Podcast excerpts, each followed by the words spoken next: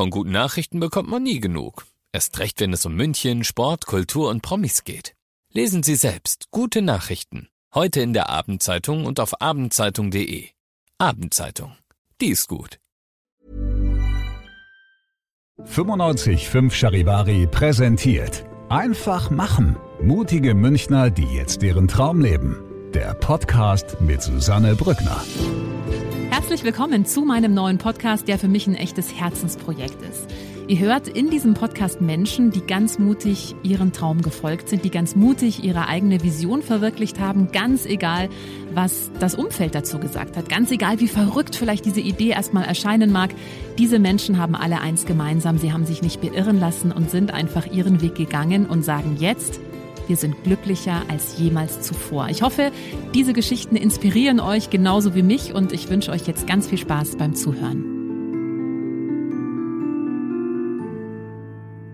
Ich freue mich sehr, dass sie heute da ist. Ein ganz besonderer Gast, zumindest für mich persönlich, denn sie ist der Grund, warum ich diesen Podcast überhaupt gestartet habe. Tatsächlich, ich glaube, das weißt du nicht mal. Nein, das weiß ich gar nicht.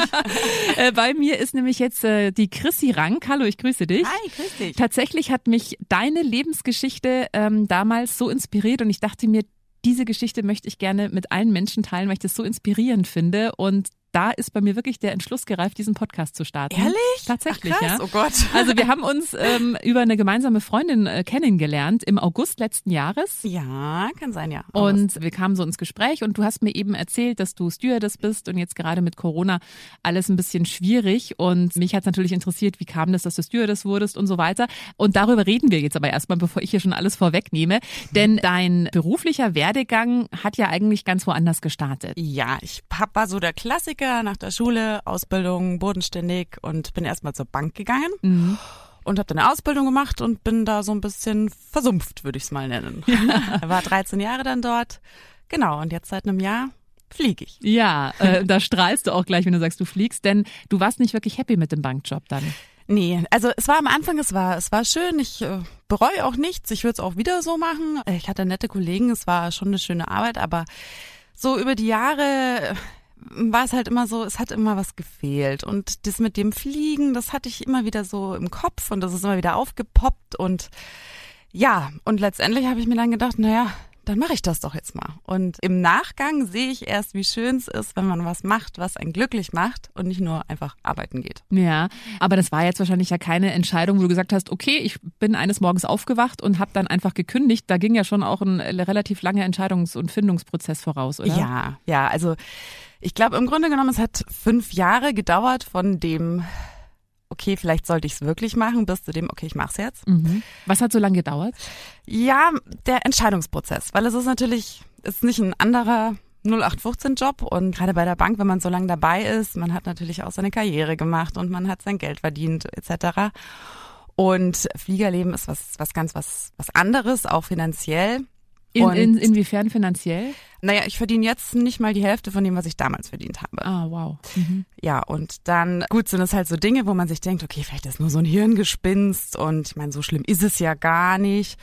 Und Man ja, versucht ich, sich dann so schön zu reden. ja, irgendwie. genau, genau. Und dann probiert man es nochmal und dann gab es eine Umstrukturierung bei der Bank und dann habe ich eine andere Filiale und dann war es da auch ganz nett und ja, immer wieder und dann ganz nett war dann drei Jahre ganz nett und dann dachte ich mir halt so, nee, also das, das bringt jetzt nicht, das kann ich jetzt nicht den Rest meines Lebens machen und das dann zu sagen, okay, jetzt bewerbe ich mich, war eigentlich fünf Jahre nachdem, dass ich gesagt habe, okay, vielleicht sollte ich. Mhm. Wie hat denn dein Umfeld dar- darauf reagiert? Ich meine, bei Bank, klar, irgendwie sicherer Job, gut verdient, Karriere. Was haben da deine Eltern, deine Freunde gesagt? Also meine Freunde, die waren sehr, sehr begeistert. Die alle Okay. so, ja, mach, super, mega. Und dann auch die Kollegen, als ich es ihnen gesagt habe, alle so, ja, voll krass, voll gut, mach das. War auch relativ witzig, weil ich in der Bank, ich war so, so typisch Bankermäßig, so mit Halstüchlein und so super spießig. Und da haben viele auch immer zu mir gesagt, ah, die Stewardess kommt wieder, ne? Ohne überhaupt zu wissen, dass das überhaupt in meinem Kopf ist. Ja, das war sehr, sehr witzig. Und als ich dann gesagt habe, okay, ich gehe fliegen, dann also, ja, natürlich, klar. Was Warum? sonst? Ja, genau. Ja, also die waren eigentlich alle sehr, sehr begeistert. Und ja, meine Familie, meine Eltern, das, ich, ich bin so ganz stockkonservativ, nennen wir es mal klassisch. Da hatte ich schon so ein bisschen Bedenken, was die jetzt sagen, ob die denken, okay, jetzt, jetzt spinnt sie total. Meine Mama, glaube ich, die war, die hat es erst gar nicht so geglaubt oder ja, so, wie soll ich sagen, fassen können. Sie so, aha, mh, ja, ja, ja, ja, aha, ja, schön. Mhm. Und mein Papa, der hat mich nur so angeschaut, so, okay, äh, ja, mhm. Und aber als ich ihm das erzählt habe, ich, ich habe auch dann voll geheult, weil das war irgendwie für mich so, ja, jetzt, jetzt macht man was komplett außer der Norm und ja, ich war einfach gespannt, wie er reagiert. Mhm. Und der war dann so, ja, ja, aha, mhm, ja. Und dann hat er aber auch gesehen, dass mich das nicht glücklich macht mit dem Job, den ich habe. Und ja, dann hat er eigentlich, hat er gemeint, ja, dann, dann machst du es mal. Und jetzt ist er eigentlich mega stolz. Also er verfolgt mich immer auf Flightradar und schaut immer und freut sich wie ein Schnitzel und will ja. mich am liebsten jedes Mal zum Dienst fahren und abholen. Und letztendlich alle eigentlich positiv, viele natürlich überrascht, gerade auch so die Freunde von meinen Eltern, die so, also warum und mhm. so. Und aber jetzt, wo sie alle sehen, wie gut es mir damit geht, äh, freut sich eigentlich jeder. Und es hat nie jemand gesagt, nee, mach nicht. Also eher so ein bisschen verwundert aber nie was Negatives gehört okay. eigentlich. Ah ja, es ist ja, ist ja super. Aber wie groß war deine Angst, dann wirklich zu kündigen? Also, oder war das eher eine Befreiung? Mm, also der Schritt bis zum Kündigen war schon sehr groß. Ich habe dann auch erst nochmal Geld gespart und ein bisschen was auf die Seite gelegt, damit hier so Worst Case, wenn irgendwas ist, man weiß ja nie. Aber dann an dem Tag, wo ich gekündigt habe und das meinem Chef gesagt hat, ich habe mich gefühlt wie ja, Felsen vom Herz war schon gar mhm. kein Stein mehr. Also das mhm. war dann letztendlich sehr, sehr schön, als ich, als ich dann auch allen sagen konnte in der Bank, weil das war natürlich, ich, ich wusste es schon, aber da muss man natürlich gucken mit Kündigungsfristen und blablabla.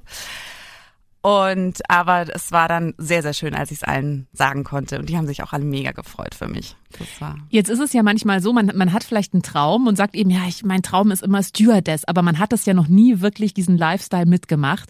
Und es kann ja auch theoretisch sein, man kündigt, man macht dann diese Ausbildung zu Steers und merkt, nee, eigentlich, ich habe mir das ganz anders vorgestellt. Das ist ja überhaupt nicht das, was ich will. Wie viel Angst hattest du, dass genau sowas dir passiert?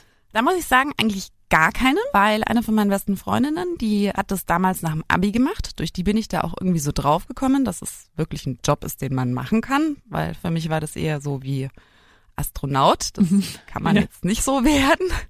Und die war dann aber auch, die hat das glaube ich drei Jahre oder so gemacht und war dann auch wieder im Büro und hat dann vor, oh Gott, das weiß ich gar nicht, drei, vier Jahren wieder angefangen.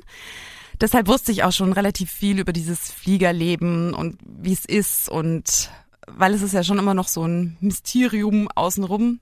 Aber ich habe das schon sehr ja realistisch, sage ich mal, eingeschätzt. Aber klar, wenn man drinsteckt, ich meine, wenn ich plötzlich entdecke, okay, ich habe irgendwie Platzangst und wusste es nicht, dann ist auch schwierig. Aber ja, wenn ich es nicht ausprobiere, dann weiß ich es nicht. Dann, dann kann ich immer nur sagen, bin mir jetzt nicht sicher, aber mhm. ich mhm. habe es ausprobiert und ich habe keine Platzangst. und von dem her war die Angst da relativ gering, dass es mir nicht gefällt, aber Mai, wenn es so ist, dann wäre es halt so gewesen. Mhm, wäre jetzt auch nicht die Vollkatastrophe gewesen für dich dann? Oder hast du dich damit auch gar nicht so, also hast du dich damit gar nicht so beschäftigt? Was wäre also denn? so sehr habe ich mich da eigentlich mhm. nicht mit beschäftigt. Mhm. Weil also diese positiven Dinge und das, dass ich das so sehr wollte und dass ich mich da einfach so drauf gefreut habe und diese Faszination Fliegen und Flughafen, das wusste ich ja, dass es so ist. Also es hätte mich jetzt sehr überrascht, wenn ich jetzt da gestanden wäre und mir gedacht hätte, oh, Hilfe, ein Flugzeug. Mhm. Aber ich meine, klar, es kann natürlich auch noch kommen. Jetzt äh, durch Corona war jetzt natürlich auch nicht das normale Fliegerleben. Vielleicht sage ich auch in drei Jahren, oh Gott, äh, kann ich nicht mehr, weiß ich nicht mehr, will ich nicht mehr. Ja, aber dann habe ich es wenigstens gemacht und Stand jetzt bin ich super, super, super happy damit. Mhm. Ja, man merkt das auch, wenn du davon erzählst, du strahlst richtig. Und ja, du hast es gerade schon angesprochen. Also ähm, du hast ja dann die Ausbildung begonnen und als du quasi fertig warst, kam. Corona. Mhm. Richtig, genau. Also ich war vier Tage nicht in Kurzarbeit und dann in Kurzarbeit. Da gibt's ja vielleicht dann auch Menschen, die sagen, oh, hätte ich doch bloß nicht, dann wäre das jetzt und hätte ich doch bloß nicht den Bankjob gekündigt, dann wäre ich jetzt hier nicht in der Kurzarbeit. Gab's da irgendwann jetzt im, im letzten Jahr den Moment, wo du gesagt hast, ah, ich, ich bereue es, ich hätte doch was anderes machen nein, sollen? Nein, kein, keine Sekunde, keine Minute. Also, mein klar, es ist ein bisschen ungünstig gelaufen, sagen wir jetzt mal so. Hm. Aber letztendlich sage ich auch immer, selbst wenn ich gewusst hätte, dass es so kommt, ich würde sofort wieder machen. Warum?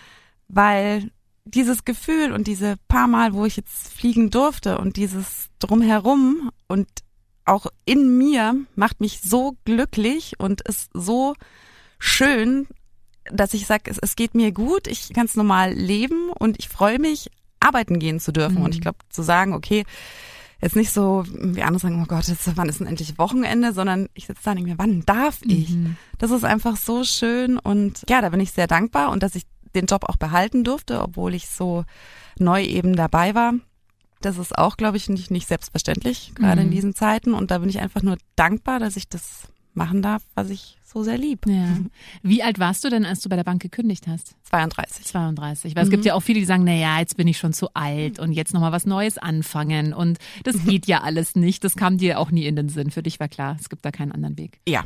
Also Mhm. gut, ich habe jetzt natürlich keine Kinder, keine Familie, kein äh, irgendwas, wo ich sag, das, das, das würde mich irgendwie in Ja. Anführungszeichen ausbremsen, sage ich jetzt mal so.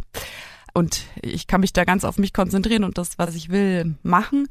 Und deshalb, außerdem fühle ich mich ja wie 17, also von dem her. Also das, das Alter war, war gar nicht. Und ich habe jetzt auch nicht so eine Lebensplanung, wo ich sage, ich brauche jetzt unbedingt mit äh, Mitte 30 ein Haus und was weiß ich Mhm, nicht, sondern mhm. ähm, ich bin eigentlich recht entspannt und deshalb war es eigentlich, wenn nicht jetzt, wann dann?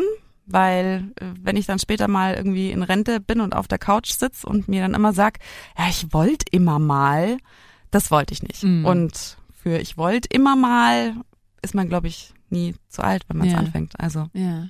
Würdest du dich selbst als mutig beschreiben? Also ich mich selbst nicht, aber ich habe es von vielen gehört und das ist auch ganz süß. Äh, eine ehemalige Kollegin eben von der Bank, die hatte mir damals so eine Karte geschenkt. Da steht drauf, was kostet es, Träume wahr werden zu lassen. Und dann drunter steht Mut, Mhm. einfach nur Mut. Und das hat sie mir gegeben. Ich so, okay, auch ein bisschen süß, ne? Aber also ich, ich für mich selber eigentlich nicht. Also es ist für mich so, ja, es war gut, so wie es ist, aber dass es jetzt wahnsinnig mutig war, weiß ich nicht. Also das ist, ja, ich, ich bin ja jetzt nicht Bundeskanzler. Also, also Ja, aber das, das finde ich auch ganz interessanten Punkt. Das habe ich jetzt schon oft hier auch im Podcast gehört. Also du scheinst da Gott sei Dank nicht dazu zu gehören, aber viele sind ja dann so, oh Gott, und wenn ich das jetzt aber mache und dann im schlimmsten Fall und dann lande ich unter der Wittelsbacher Brücke und muss mich von Brot und Wasser ernähren. Also die Gedanken hattest du ja gar nicht, weil ich glaube, es macht ja auch Sinn, sich mal bewusst zu machen, okay, was kann ich denn, was habe ich denn zu verlieren? Du Genau. kannst nicht wirklich viel verlieren. Also gerade in so einem äh, sozialen System wie in Deutschland. Klar, vielleicht musst du dann mal, musstest du umziehen in eine kleinere Wohnung, weil du jetzt deutlich weniger verdienst oder? nein, ich äh, wohne seit 13 Jahren in meiner Mini-Wohnung und bin da auch sehr dankbar. Ich kann vermutlich nie wieder ausziehen, aber das macht doch nichts. Ja. Ich liebe meine Wohnung sehr. ja. Und ansonsten, ich meine, Wittelsbacher Brücke ist auch ein schönes Fleckchen in München. Ne? Also so ist ja nicht.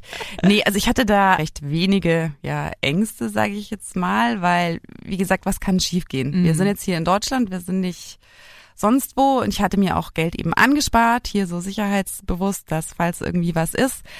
Aber letztendlich, ich, ich habe ja was gemacht. Ich bin jetzt nicht die dunkelste Kerze auf der Torte. Also Mhm. ich, ich, ich habe ja eine Ausbildung und ich Ja. habe auch Berufserfahrung. Und was hätte passieren sollen? Mai, wenn ich jetzt feststelle, es war ja doch nicht äh, mein Ding gewesen, dann hätte ich mir halt einen anderen Job suchen müssen. Und Mhm. äh, worst case hätte ich ja wieder zurück in die Bank müssen. Mhm. Ja. Also müssen ist jetzt ein bisschen negativ ausgedrückt, aber ja, man hat so viele Möglichkeiten und ja, also ich glaube, Wittelsbacher Brücke ist jetzt sehr, sehr weit hergeholt Mhm. und äh, ja, was soll schiefgehen? Ja.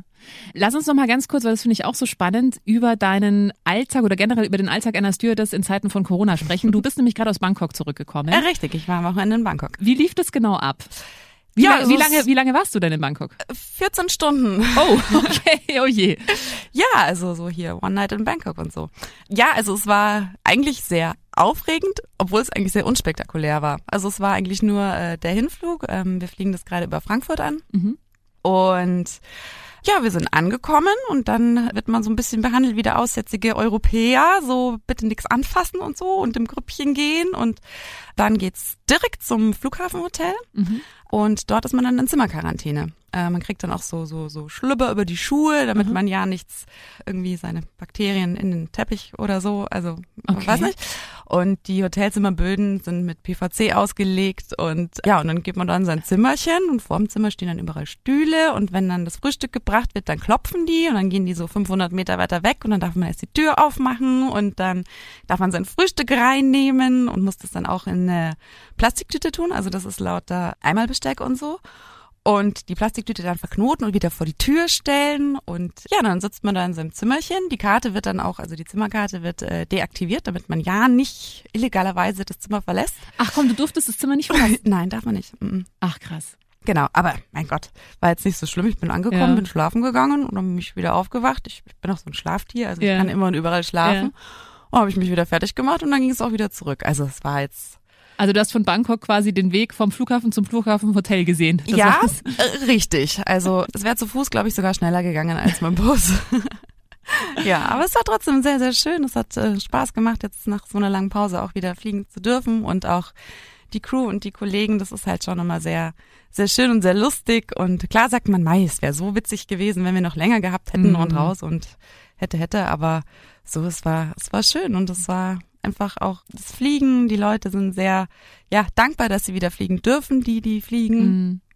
Und ähm, ja, es war einfach trotzdem ein schöner Flug. Mhm. Ich habe jetzt da noch äh, gerade zwei Fragen noch hochgeploppt. Zum einen, bist du generell ein Mensch, der einfach auch nicht viel hadert, so mit den Gegebenheiten, Ja. der das einfach hinnimmt? Ja, also ich nehme alles so, wie es ist. Es wird schon alles seinen Grund haben. Manchmal verstehe ich ihn nicht, aber gut, ich kann es ja nicht ändern. Also Ja. Ich bin jetzt nicht so der Typ, der irgendwie krampfhaft versucht, irgendwas zu optimieren. Ich nehme die Dinge so, wie sie halt sind und dann, dann Mhm. wird es schon. Wir Okay. halt. Du machst das Beste draus, so Genau. klingt's auf jeden Fall. Ja. Und äh, was konntest du denn jetzt so Positives von dieser ganzen Corona-Krise draus ziehen, weil es ja dich jetzt gerade im beruflichen Leben schon extrem getroffen hat, jetzt mit Kurzarbeit Mhm. und du äh, fliegst jetzt, bist jetzt das erste Mal seit Oktober, glaube ich, wieder Ja. geflogen. Also Ja. ist ja wirklich auch eine lange Zeit. Mhm. Gibt's irgendwas, wo du sagst, naja, trotzdem, das kann ich irgendwie Positives draus ziehen aus dieser ganzen Corona-Krise? Also ich, ich, ich finde es schön, dass man sehr viel Zeit hat, sich auch mit seinen Freunden zu beschäftigen, auch wenn man sie jetzt nicht trifft. Aber es werden, man, man merkt plötzlich, was sind die wichtigen Dinge. Also es ist jetzt so wichtig, dass ich zweimal die Woche in die Stadt renne und gucke, was es Neues im Geschäft gibt und da shoppen gehe. Oder ist es einfach mal schön oder witzig mit seinen Eltern über Skype eine Viertelstunde lang zu versuchen, zu telefonieren und dann aufs Telefon umzusteigen. Nein, sie können es wirklich sehr gut Okay. mittlerweile. ja, dass man sich einfach so ein bisschen besinnt, was ist denn wichtig eigentlich Mhm. in meinem Leben und was, was macht mich glücklich? Mhm. Weil ich meine, klar wäre es alles nett und schön und es ist halt jetzt gerade ein bisschen ungünstig. Wobei es Essen gehen, das fehlt mir sehr. Ja, das Ja. fehlt mir auch sehr. Das fehlt mir wirklich auch sehr. Da ja, hoffe ich auch. Aber ansonsten, es, ist, ich, es geht mir gut und ich bin gesund und ich habe meine Freunde und wird schon wieder. Ja. Jetzt haben wir es bestimmt bald geschafft. Ja, ja, das hoffe ich auch. Was hast du denn ähm, jetzt noch für den Tipp, vielleicht für alle, die gerade zuhören und die sich denken, wow, ja, mein Traum ist ja eigentlich auch immer Kindergärtnerin zu werden, aber ich bin Bankangestellte. Oder ich wollte eigentlich auch immer gern Stewardess werden, aber bin äh, Lehrer oder Arzt. Ähm, welchen Tipp hast du für Menschen, die gerade an dieser Schwelle stehen? So dieses, ah, ich habe eigentlich so einen Traum, wenn ich den nicht verwirkliche, dann bin ich vielleicht die, die in Rente dann äh, im Schaukelstuhl sitzt und sich immer denkt, oh, ich habe mein Leben vertan, weil eigentlich hätte ich ja gern was anderes gemacht. Was würdest du denen raten?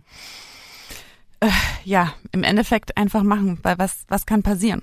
Also es, es gibt nichts oder keine Entscheidung im beruflichen Leben, wo man sagt, die ist jetzt so schlimm und ich muss jetzt unter die Wittelsbacher Brücke. Also wenn man mal ehrlich ist, die gibt's nicht. Und Mhm. man hat nichts zu verlieren. Und ich glaube, Achtung, schlauer Spruch, die, die Dinge, die einzigen, die man bereut, sind die, die man nicht gemacht hat. Mhm. So, also und, und wenn man dann das fühlt und weiß oder wie es sich anfühlt, glücklich zu sein, dann weiß man auch, es hat sich gelohnt. Mhm. Selbst wenn es jetzt nicht für die nächsten 50 Jahre ist, Ja.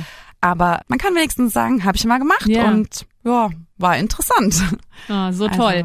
Chrissy, wirklich vielen, vielen Dank, äh, dass du diese Geschichte, deine Geschichte äh, geteilt hast mit uns und auch vielen Dank, dass du mir das damals alles erzählt hast, als wir uns kennengelernt Gerne, haben. Wie gesagt, witzig. also ohne dich gäbe es diesen Podcast nicht. Deswegen freue ich mich sehr, äh, jetzt auch deine Geschichte nochmal mit allen teilen zu können. Und ja, ich hoffe sehr, dass es für dich bald wieder ins Flugzeug geht. Hast du schon nächste Termine noch nicht? Nee, noch nicht.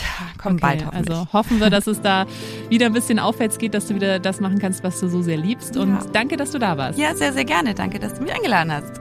Wenn dir diese Folge gefallen hat, dann äh, freue ich mich sehr, wenn du meinen Podcast abonnierst, wenn du ihn teilst oder wenn du mir einen Kommentar da lässt. Einfach machen. Mutige Münchner, die jetzt ihren Traum leben. Präsentiert von 955 Charivari. Wir sind München.